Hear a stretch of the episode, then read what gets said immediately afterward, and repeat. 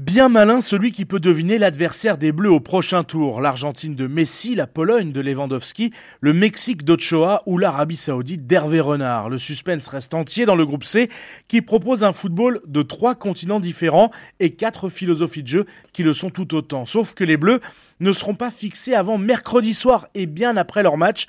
Impossible donc de s'avancer sur les devoirs pour le patron de la défense tricolore, Raphaël Varane, mais chaque chose en son temps. Déjà, on n'est pas encore dans la préparation de ce match.